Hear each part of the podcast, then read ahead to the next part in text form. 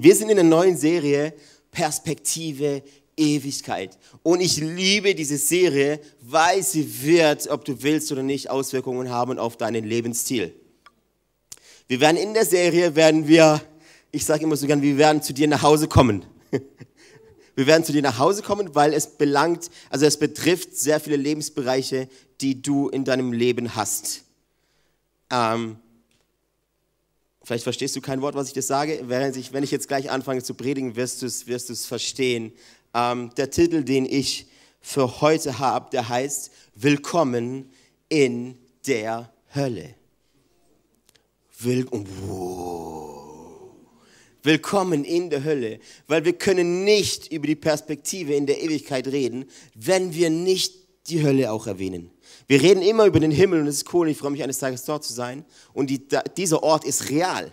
Du als Christ würdest, würdest mir sehr, sehr deutlich zunicken, wenn du sagst, na klar, der Himmel ist ein realer Ort, da kann man sein. Weißt du was? Aber auch die Hölle ist ein realer Ort, an dem man sein kann. Das ist unglaublich. Und darüber wird es heute gehen, äh, warum predige ich über so etwas Schwieriges. Über so ein Topic, über so ein Thema, das keinen Spaß macht zu predigen. Und ich bin mir sehr sicher, auch keinen Spaß macht zu hören. Warum predige ich über sowas? Weil ich bin der festen Überzeugung, dass das, also wie du, wie du die Ewigkeit siehst, bestimmt, wie du dein Leben lebst. Was du über die Ewigkeit denkst, bestimmt, wie du heute lebst. Lass mich dir ein kurzes Beispiel machen. Wenn du dich für einen Unfall hältst, nicht gewollt, nichts wert, dann wirst du auch immer so leben, als wäre, es keine, als wäre da kein Sinn dahinter. Als wäre, es, als wäre da keine Ewigkeit und dein Leben wird sich nur um dich drehen. Ähm, was relativ krass ist, es gibt Studien, die sagen, rund, rund 30 Prozent aller in Deutschland lebenden Menschen glauben an die Existenz eines Himmels.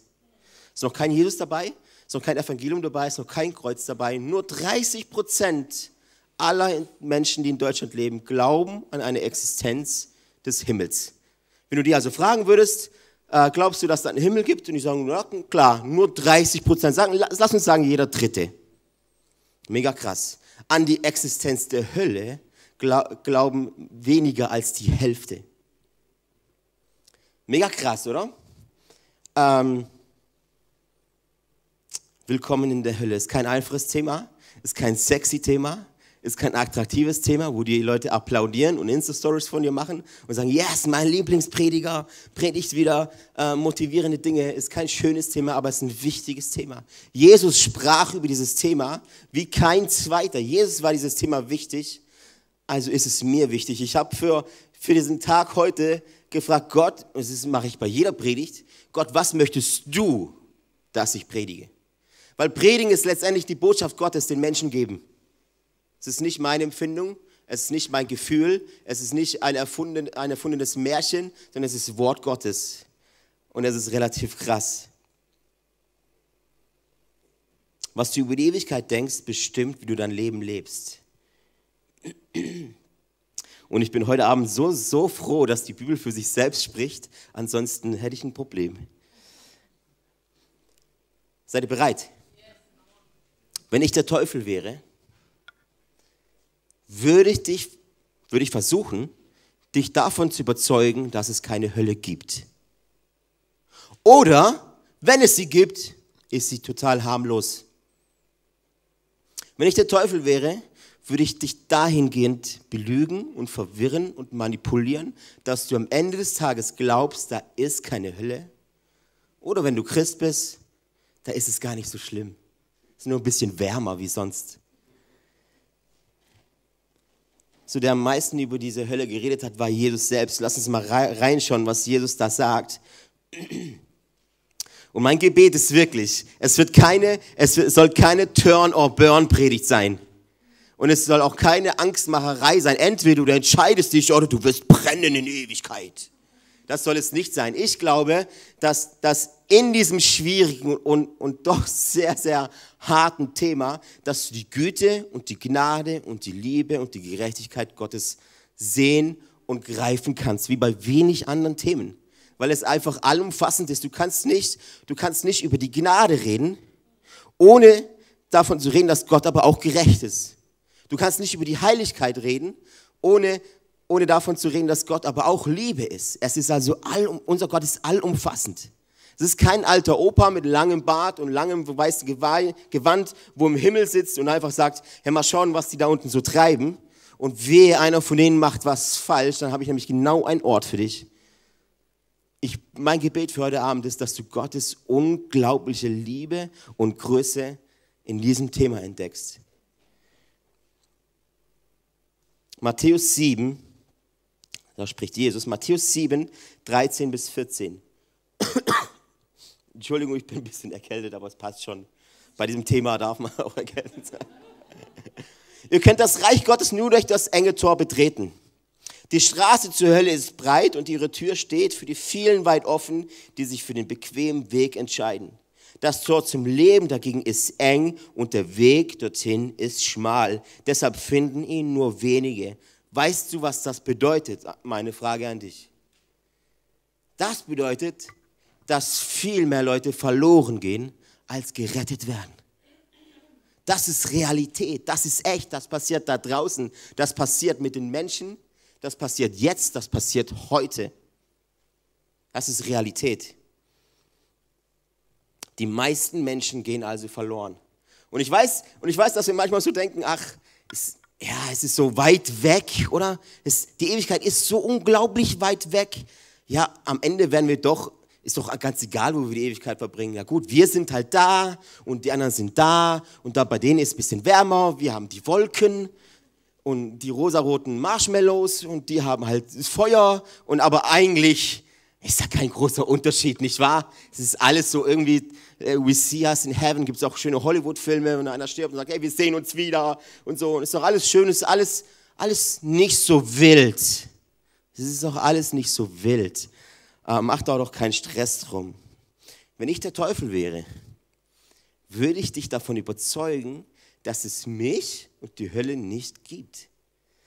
Oder wenn es uns gibt, dass wir absolut harmlos sind. Zwei Punkte, warum es die Hölle gibt. Punkt eins: die Hölle gibt es, um mit dem Teufel gerecht umzugehen. Und Teufel ist so ein Ding, vielleicht wenn du, wenn du neu in diesem ganzen, ganzen Kontext bist, mit dem Wort Teufel kannst sowieso kein Mensch was anfangen. Du denkst an Halloween, du denkst an den roten Mann mit den Hörnern, der so eine roten äh, äh, Gabel in der Hand hat, der einfach so ein bisschen frech ist. Der die Leute so ein bisschen piekst und ärgert, oder? Das ist der Teufel, der ist rot angemalt, ist einfach so ein bisschen frech. So, so, das Bild vom Teufel, oder? Einfach so ein, so, so ein Fiesling, so ein Batman-Bösewicht, oder? Aber der Teufel ist das Böse in Person. Der Teufel ist das Böse in Person. Er ist nicht witzig, er ist nicht einfach nur nicht nett, er ist das Böse in Person. Jede Art von Süchte, die du hast, jede Art von Scham, die du hast, jede Art von Verdammnis, von Verurteilung kommt von ihm. Sein Ziel ist, dass Gott keine Ehre bekommt. Von Anfang an war das sein Ziel. Und seine Strategie ist immer dieselbe. Wenn ich der Teufel wäre, würde ich dich davon überzeugen, dass es mich und die Hölle nicht gibt. Aber wenn es uns gibt, sind wir absolut harmlos. Offenbarung 20, Vers 10. Der erste Grund ist, warum es die Hölle gibt, um mit dem Teufel gerecht umzugehen. Dann wurde der Teufel, der sie betrogen hatte, zu dem Tier und dem falschen Propheten in den Feuersee geworfen, damit Schwefel brennt und sie werden in alle Ewigkeit gequält werden, Tag und Nacht. Punkt 1 ist, die Hölle gibt es, um mit dem Teufel gerecht umzugehen. Damit können, da können wir noch alle Amen sagen, cool, da soll der, da soll der sein und das ist gut für ihn. Punkt zwei ist, warum es die Hölle gibt, um mit den Ungläubigen gerecht umzugehen. Und jetzt wird es kompliziert. Und jetzt wird es schwierig und jetzt wird es absolut nicht sexy. Die, Teufel, die Hölle gibt es, um mit den Menschen, die nicht glauben, gerecht umzugehen. Und jetzt sagst du vielleicht alles, das klingt nicht ganz fair weil ich weiß, dass mein Nachbar, der glaubt zwar nicht an Gott, aber der ist so nett. Der macht immer diese herrlichen Brownies, diese Blaubeer-Brownies, schmecken so gut. Das ist ein guter Mensch, Alessio. Das ist nicht fair, nur weil der nicht an Gott glaubt, vielleicht hat ihm ja noch keiner davon erzählt. Der ist so nett. Und holt, manchmal holt er meine Kinder von der Schule ab. Das kann gar nicht sein, dass der böse ist und dass er, dass er da auf ewig sein muss. Ich glaube, Gott ist nicht fair. Ich glaube, Gott ist nicht fair. Das klingt nicht fair. Was sehr lustig ist, ein Mensch, der so argumentiert, ist auch dann der Erste, wenn irgendwo in der Welt Unrecht passiert. Es sind dann die Ersten, die sagen, ja, Moment mal, aber jemand muss hier jetzt bezahlen. Und wer ist hier schuld? Schon mal gehört, wer ist hier schuld? Wenn du die Tagesschau anschaust oder irgendwas liest in der Zeitung, da geht es nur noch darum, wer ist denn schuld? Schuld ist ein biblischer Begriff. Wer ist hier schuld? Jeder sucht nach dem Schuldigen. Aber wenn es dann, wenn's dann, wenn's dann um Gott geht, er, er darf das nicht. Da, muss, da darf Schuld keine Rolle spielen und alle Menschen sind gut. Wer ist hier der Schuldige? Weißt du, was das Problem ist? Du und ich, wir machen ganz oft unseren eigenen Gott. Wir nehmen so ein bisschen Knete, Gedankenknete und dann kneten wir den Gott, den wir, den wir cool finden und den wir uns anvertrauen können. Wir modeln den so hin, dass er uns passt. Ja, genau, Gott, so musst du aussehen. Wir Menschen, wir dürfen nicht ablehnen, aber wir brauchen auch die Ewigkeit im Himmel. Und das nennen wir dann gerecht. Du und ich, wir machen unseren eigenen Gott. Weißt du, es ist, es ist unmöglich für Gott, heilig zu sein und nicht gleichzeitig gerecht zu sein. Und heilig ist so ein Begriff. Wir singen gerade viele Lieder, die mit heilig zu tun haben, aber kein Mensch weiß, was es ist. Heilig bedeutet ausgesondert, krass, nicht in Worte zu fassen, abgehoben, auf einem, auf einem ganz anderen Level.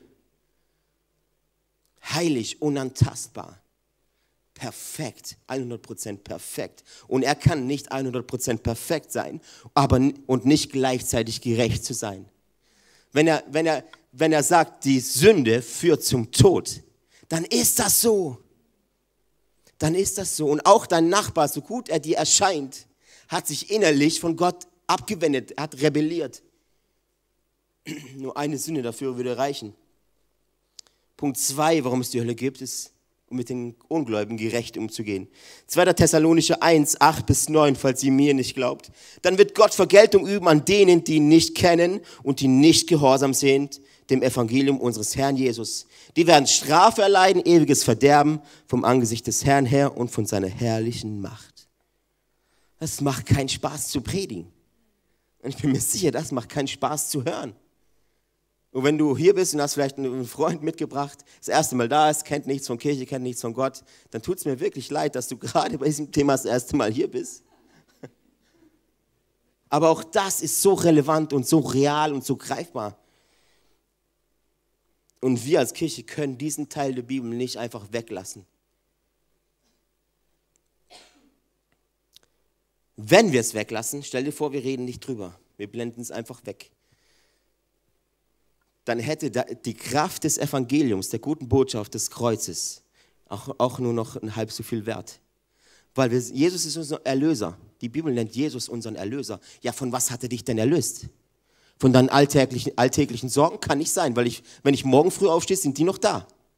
Meine Sorge ist gerade, dass ich erkältet bin und wahrscheinlich morgen flach lieg. Das wird so sein, ob ich Jesus im Herzen habe oder nicht. Also von meinen alltäglichen Sorgen kann er mich schon auch erlösen, aber damit ist, das meint die Bibel nicht mit, mit dem Begriff, Jesus ist dein Erlöser. Lass uns mal anschauen, was das bedeutet. Ich möchte dir mal einen kurzen Blick in die Hölle gewähren, weil Jesus uns das in der Bibel gewährt. Du kennst die oft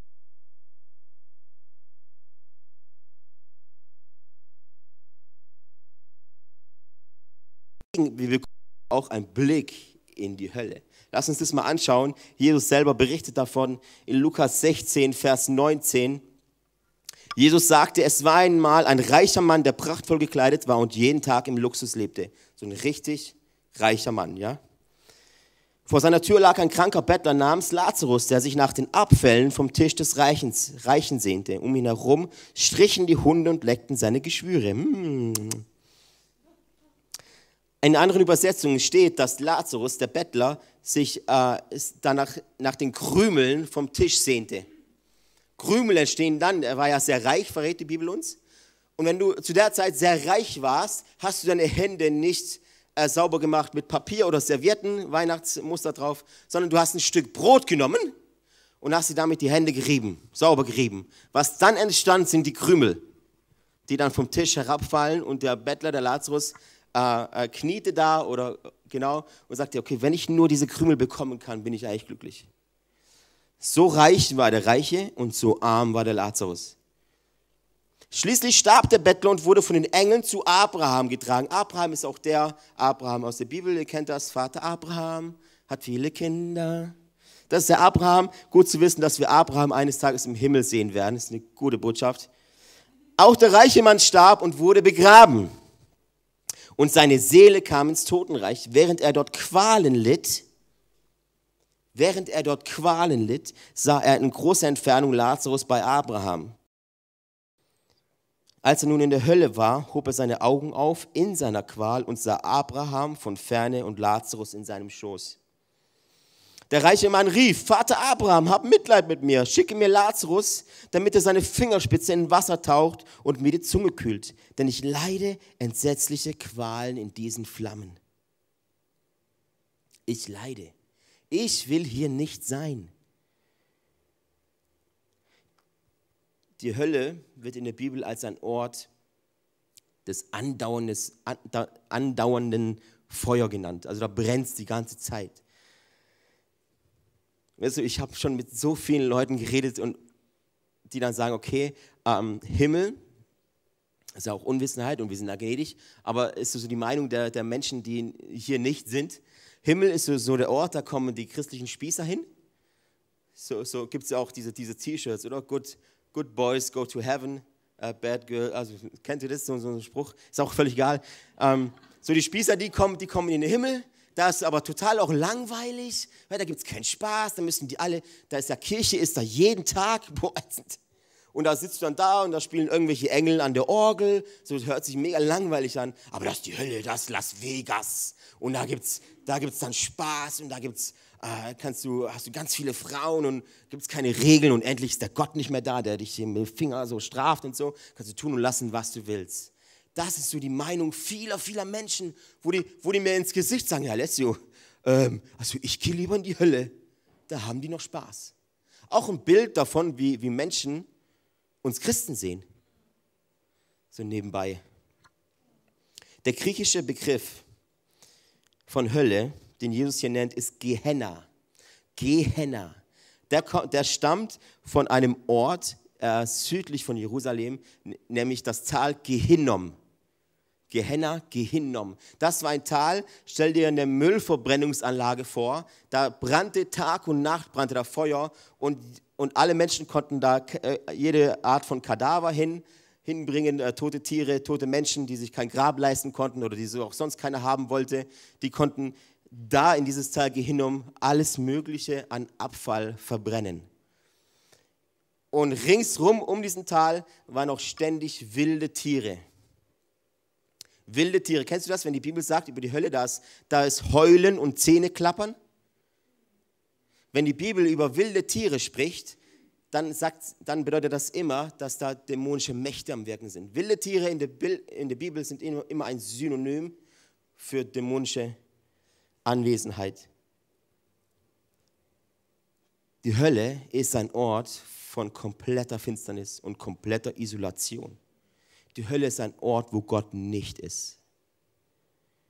Keine Freundschaft, keine Liebe, keine Zuversicht, keine Freude, keine Barmherzigkeit, keine Gnade und vor allem keine Hoffnung. Keine Hoffnung. Stell dir einen Ort vor, wo du nicht sein möchtest ohne Hoffnung. Ich weiß, manchmal sitze ich beim Zahnarzt und ich lasse mir das, ich lasse das über mich erdulden, weil ich weiß, in der Stunde bin ich wieder raus. Stell dir nur mal das vor, geh zum Zahnarzt und dieses Schmerzen, dieses, wenn er da rumbohrt, ist auf ewig so. Stell dir das nur mal vor. Und das ist nur der Zahnarzt. Ich bin wahrscheinlich auch der erste Prediger, der Zahnarzt mit Hölle vergleicht. Die Hölle ist ein realer Ort. Ohne irgendetwas Gutem.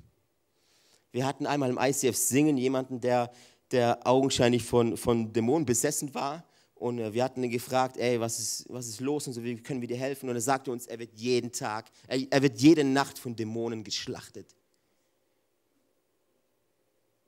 Es gibt Menschen hier auf der Erde, das ist FSK 18, es gibt Menschen hier auf der Erde, die die Hölle jetzt schon erleben. Er Wird jede Nacht von Dämonen geschlachtet. Was krass war, wir fragten ihn, dann möchtest du frei werden? Und er so, nein. Kleine Randnotiz. Dann geht es weiter. Daraufhin sagte der reiche Mann, bitte, möchte ich, dass du dich da reinversetzt. Bitte, Vater Abraham, schicke Lazarus zum Haus meines Vaters, denn ich habe fünf Brüder und ich möchte sie vor diesem Ort der Qual warnen, damit sie nicht hierher kommen müssen, wenn sie sterben. Vier Dinge, die du aus dieser Geschichte lernst. Punkt eins ist, der reiche Mann war bei vollem Bewusstsein. Der reiche Mann konnte denken, er konnte fühlen. Er fühlte physische Schmerzen. Aua, das tut weh. Manchmal denken wir die Ewigkeit, da sind wir gar nicht anwesend. Da ist unsere Seele, unser Körper ist da, unsere Seele, wir sind so, wir sind so schwebende, so schwebende Wolken und wir nehmen alles gar nicht wahr und ist alles gar nicht so real. Die Bibel sagt das genau das Gegenteil. Du bist dabei voll im Bewusstsein. Er fühlte echte physische Schmerzen. Aber was für mich noch krasser ist, viel krasser als dass er diese physische Schmerzen hatte, war ein ganz anderer Schmerz, nämlich dieser Schmerz, dass es kein Zurück gab. Der Schmerz der Reue ist immer schmerzhafter als der physische Schmerz. Der Schmerz der Reue. Punkt 2. Die Ewigkeit des reichen Mannes war unwiderruflich festgelegt. No turning back. Man kann nichts mehr tun, um sein Schicksal zu ändern. Ist auch krass. Keine Perspektive, keine Zuversicht. Punkt 3. Der reiche Mann wusste, dass sein Leiden gerecht war. Er beschwert sich zwar über seine Schmerzen, aber er beschwert sich nicht darüber, dass der Ort, an dem er ist, nicht gerecht ist, dass er jetzt da ist. Er sagt zwar, bitte geh zurück und erzähl meinen Brüdern, aber er sagt nicht, warum bin ich eigentlich hier? Er weiß genau, warum er hier ist. Und weißt du was, ich glaube, wenn du eines Tages vor Gott stehst, dann erkennst du, wie schlecht du eigentlich bist. Und wie sehr, sehr du, du Gott einfach nötig hast. Er sagte nicht, das ist nicht fair. Er sagte nur, bitte erzähl meinen Lieben, dass sie ihr Leben ändern sollen und nicht so dumm sind wie ich. Punkt 4. Der reiche Mann bat und flehte darum, dass jemand seinen Brüdern dabei hilft, Jesus kennenzulernen. Er sagte, bitte, bitte, Vater Abraham, schick jemanden zurück, weil ich war dumm, ich komme aber nicht mehr zurück. Ich habe Fehler gemacht. Ich, mein Leben hat sich nur um mich und mein Reichtum gedreht. Aber bitte, Vater Abraham, ich habe fünf Brüder. Bitte schick jemanden zurück und erzähl ihnen von Jesus Christus, dem Erlöser. Bitte. Was sind wir Pastoren? Wir tun das viel zu wenig, oder? Auch ich. Bitte, geht zurück in eure Arbeitsplätze, in eure Schulen, da wo ihr seid, da wo ihr lebt und erzählt den Menschen von Jesus Christus. Erzählt ihnen davon. Ja, aber lässt, ich bin kein Evangelist. Weißt du, was Evangelist bedeutet? Evangelist ist jemand, der das Evangelium trägt. Wenn du sagst, du bist kein Evangelist, trägst du das Evangelium nicht. Ich bin auch kein Evangelist, aber mir sind die Menschen, die liegen mir am Herzen. Sorry. Und weißt du, du redest immer über die Dinge, die dir wichtig sind. Du redest vielleicht über dein Smartphone, bist aber auch kein Handyverkäufer.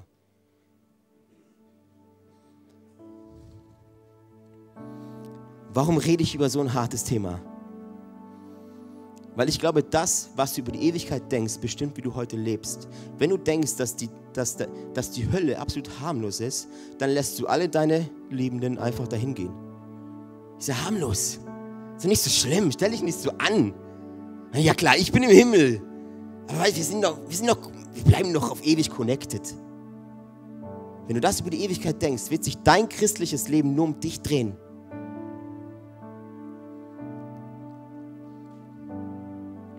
Bitte, kann bitte jemand zurückgehen? Kann bitte jemand zurückgehen und meinen Brüdern von Jesus Christus erzählen. Bitte. Er sagt sogar bitte. Wie crazy ist das? Wenn ich der Teufel wäre, würde ich dich davon überzeugen, dass es die Hölle nicht gibt. Oder wenn es sie gibt, sie absolut harmlos ist. Das ist nicht schlimm. Das ist überhaupt nicht. Nee, also sobald du ein bisschen gut bist, kommst du in den Himmel. Nur die ganz üblen Menschen, die kommen dann in die Hölle.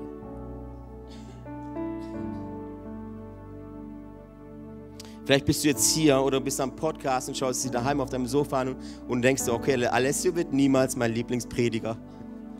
Bin ich völlig easy mit.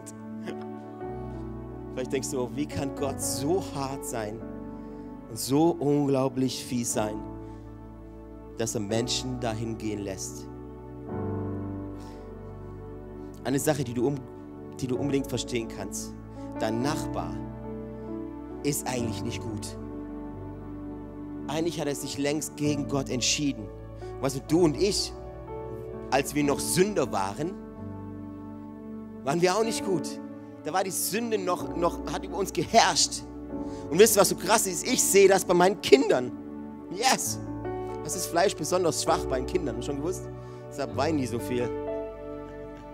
Ich muss mit meinen Kindern nicht, ich, ich stelle mich nicht Samstagmorgens hier nach dem Frühstück, so Kids, stellt euch mal hier in Reihe auf. Wir haben jetzt eine Lektion, wie du gut und effektiv lügst. Neulich Leonardo, Leonardo, hast du Zähne geputzt? Ja, habe ich geputzt. Und dann Vater, ein guter Vater kontrolliert. Natürlich hat er die Zähne nicht geputzt. Aber Lügen habe ich ihm nicht beigebracht.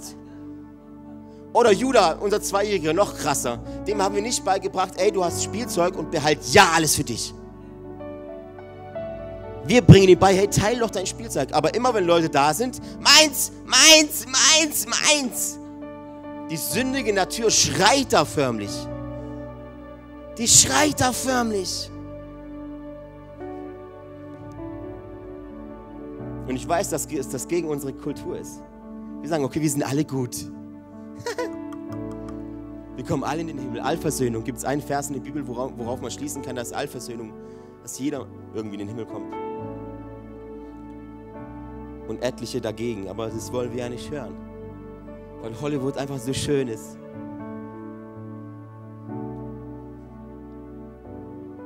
Gott ist heilig und er ist gerecht.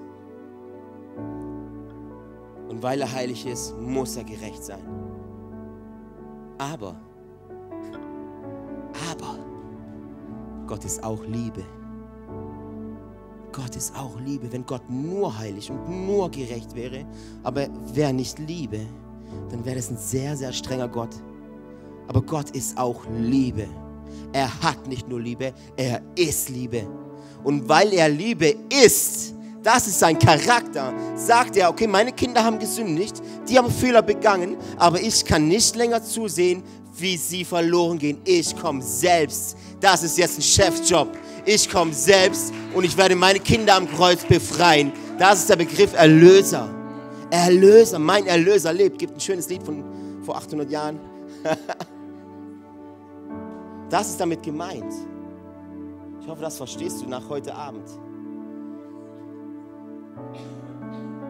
Gott ist Liebe und er liebt dich, obwohl du es nicht verdient hast. Hast du gewusst, dass du den Himmel nicht verdient hast? Und ich habe ihn auch nicht verdient. Kann ich doch sagen, ja, aber ich als Pastor, hey Gott, ich gebe Vollgas. Den ganzen Tag bin ich hier und ich predige und ich tue mich vorbereiten und gebe Vollgas und investiere investier mich in Menschen. Gott, yes. Aber Gott liebt dich genauso viel, wie er mich liebt. Gott ist für mich am Kreuz gestorben, er ist für dich am Kreuz gestorben. Und es geht nicht darum, um irgendeinen zu verurteilen oder irgendwie Gericht hier zu schüren oder irgendwie, pass mal auf, dass du, wo du deine Ewigkeit verbringst. Nein, nein, nein. Da ist Gottes Liebe und sie ist greifbar für dich. Sie ist greifbar für dich. Ich möchte dir zum Abschluss, habe ich dir vier, Bibelverse, vier Bibelverse, die du kennst, und mein Gebet heute Abend ist, dass du sie so hörst, als würdest du sie das erste Mal hören. Wisst ihr, wo, wo, wo ich was gegen habe? Ich nenne es immer professionelle Christenheit. Professionelle Christenheit sind die Religiösen. Die denken, okay, ah, jetzt kommt er wieder mit Johannes 3,16. Kenne ich doch schon. Schon tausendmal gelernt. Ich weiß doch alles. Wenn du alles weißt, bist du religiös. Johannes 3,16. Lass es dir mal kalt den Rücken runtergehen. Denn so sehr, denn Gott hat die Welt so sehr geliebt. Gott hat dich so sehr geliebt. Füg mal deinen Namen hinein. Gott hat dich so sehr geliebt, dass er seinen einzigen Sohn hingab, damit jeder, der an ihn glaubt, nicht verloren geht, sondern das ewige Leben hat. Wenn dich das nicht mehr bewegt, gratuliere ich dir, weil du bist ein professioneller Christ geworden. Denn so sehr hat Gott die Welt geliebt. Römer 6, 23. Denn der Lohn der Sünde ist der Tod. Du hast den Tod verdient, mein Freund. Der Lohn der Sünde ist der Tod. Das unverdiente Geschenk Gottes dagegen ist das ewige Leben durch Christus Jesus, unseren Herrn. Weißt du was? Du hast es nicht verdient, aber er schenkt es dir trotzdem. Und wenn du dich noch zehnmal gegen ihn wendest, er schenkt es dir trotzdem. Warum? Weil Gott Liebe ist. Und solange du Luft hast zum Atmen, solange du auf dieser Welt spazieren gehst, wird sich das auch nicht ändern. Gott hat Gnade. In der Bibel heißt es, seine Gnade ist jeden Tag neu. Vergeht nie. Römer 5, 8, ich hau euch ein paar Bibelverse um die Ohren. Römer 5, 8 bis 9. Gott dagegen beweist uns seine große Liebe dadurch, wodurch? Dass er Christus sandte, damit dieser für uns sterben sollte, als wir noch Sünder waren. Und da wir durch das Blut von Christus in Gottes Augen, jetzt ist wichtig, in Gottes Augen gerecht gesprochen worden sind, ist sicher, sag mal, ist sicher, dass Christus uns vor dem Gericht Gottes bewahren wird. Und das muss die Welt hören, das muss Villingen hören, das muss Singen hören und das muss Freiburg hören und das muss Tuttlingen hören und deshalb gründen wir Kirchen.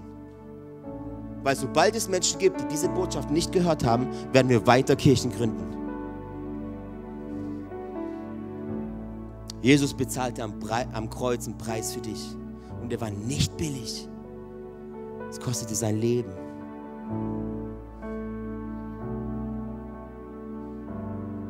Du hast, du hast eigentlich verdient, auf ewig, auf ewig getrennt von Gott zu sein, weil du hast dich dafür entschieden. Aber Gott sagt dir, ich bin Liebe und ich kann nicht anders, als jetzt für meine Kinder auf die Welt zu kommen, mich bespucken zu lassen, mich zu treten zu lassen, mich schlagen zu lassen, mich zu demütigen, obwohl mir alles gehört, lege ich meine Krone ab und gehe auf diese Welt für meine Kinder. Nicht für uns Christen, für Menschen. Für Menschen, die sagen, Gott, ich will von dir gar nichts wissen. Gott kommt trotzdem. Gott kommt trotzdem. Das ist Gnade. Das ist Gnade. Du glaubst vielleicht, Gnade ist das, was er uns zuteil lässt. Ja klar, weil wir seine Kirche bauen, weil wir keine Schimpfwörter benutzen oder weil wir, weil wir den Anschein machen, dass wir perfekt sind. Weißt du, was Gnade eigentlich ist? Gnade ist an keine Bedingung geknüpft. Gott sagt, und ihr habt meine Gnade und die ganze Welt, alle acht Milliarden Menschen, ihr kriegt meine Gnade. Das ist Liebe. Das ist Liebe. Ich möchte schließen. Ich lade euch mal dazu ein, aufzustehen. Lass uns mal gemeinsam aufstehen.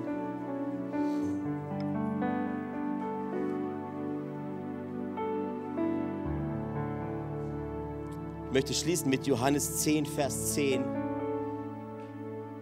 Ein Dieb will rauben, damit ist der Teufel gemeint. Ein Dieb will rauben, morden und zerstören.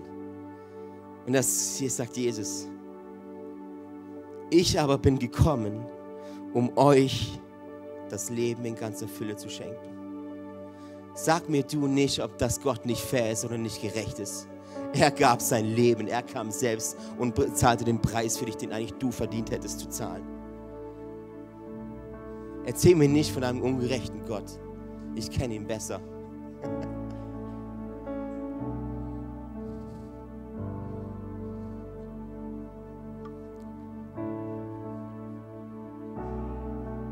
Seid ihr ermutigt? Nicht deprimierend? Bitte. Bitte. Wenn ihr morgen in eurem Alltag seid, in eurer Schule, auf euren Arbeitsplätzen, egal wo, morgen früh, wenn ihr aufsteht und in den Spiegel guckt, seid dankbar für das, was Gott euch getan hat, getan hat aber haltet es nicht für euch. Behaltet es nicht für euch.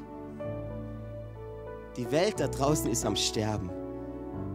Die Welt da draußen ist am Sterben und wir haben die Lösung. Wir haben es gegen Gift. Also wie wäre es, wenn du zu deiner Arbeitsplatz, zu deinen Kollegin gehst, gehst, geh zuerst zu der, die du am wenigsten leiden kannst. Du brauchst am nötigsten.